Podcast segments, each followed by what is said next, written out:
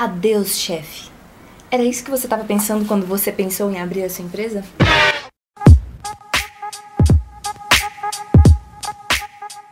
Muitos, muitos, muitos empresários abrem suas empresas pensando em se livrar dos seus chefes. Sabe qual é o problema disso? Quando você começa a entrar no mito do empreendedor. Já ouviu falar nisso? É o quê?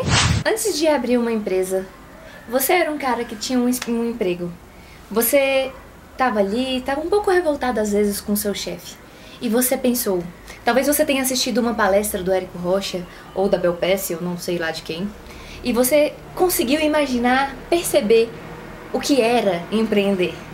O empreendedor era um homem ou uma mulher fortes, ávidos por mudar o mundo, e de repente eles começaram a ter que transpor obstáculos quase intransponíveis, escalar montanhas, e é isso aí.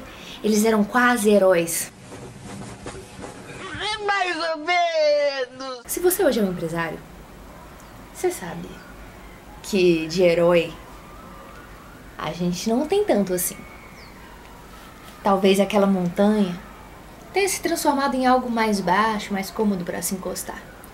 E de repente você está na sua zona de conforto. Isso.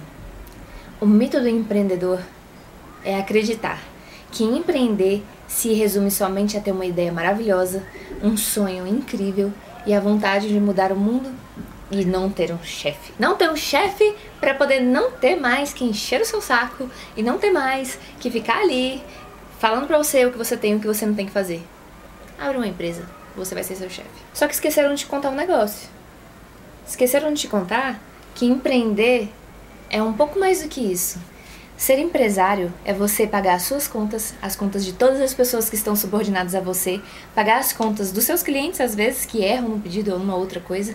É você pagar as contas da empresa, é você administrar, gerenciar, olhar para o mercado, se posicionar, definir estratégias, alcançar metas, ter resultado e ainda sorrir no seu dia para quando o seu cliente, seu fornecedor, o seu parceiro chegar, você está em perfeito estado astral para poder recebê-lo. Você é louco, cachoeira.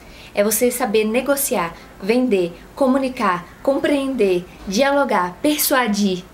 Nossa! Será que você sabia disso quando você foi contratado para o seu cargo de empresário?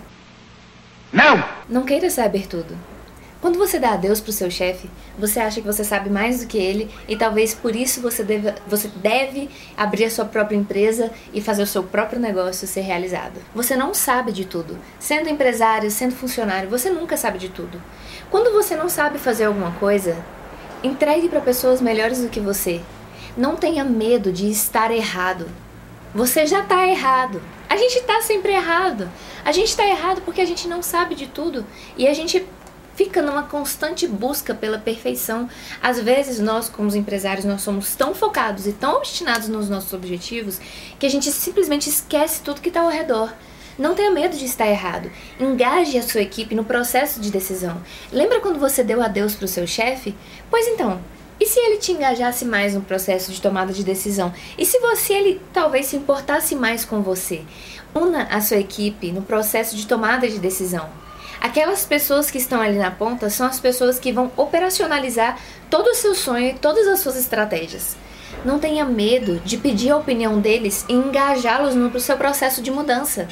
Essa é a parte mais incrível. Evite conceitos antigos e top-down, onde só você decide, só você pensa e só você fala para sua equipe: oh, você tem que fazer isso, isso e isso. Não! Metas, metas de vendas, metas de atendimento, de retenção de cliente, de satisfação, isso não é uma coisa só sua. Isso não precisa ser algo só seu. Quanto mais o seu sonho é compartilhado com os outros, quanto mais você engaja a sua equipe nesse processo de ser dono e de querer tanto quanto você, mais eles vão querer apostar, porque eles próprios deram a ideia. Eles próprios se engajaram no processo de transformação, de tomada de decisão e de tudo. Então eles se sentem como donos, eles se sentem quase como você.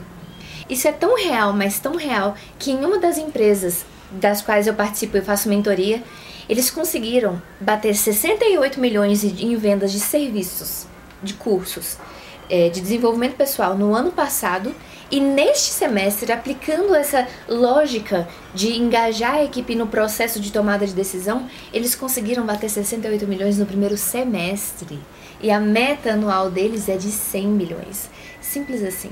Lógico que existe todo um processo, existem metodologias, existem muitas coisas. Só que a principal coisa que eles fizeram foi o alinhamento, o engajamento, a. a, a, a como é que chama esse negócio? O entrelaçamento entre o estratégico e o operacional. Não deixe de fazer isso com a sua equipe. Faça isso também, porque isso traz resultado. Nós estamos em uma era em que todo mundo quer ser feliz. Todo mundo quer correr atrás dos seus sonhos. Por que não compartilhar o seu sonho e dar para os seus funcionários também uma razão de existir?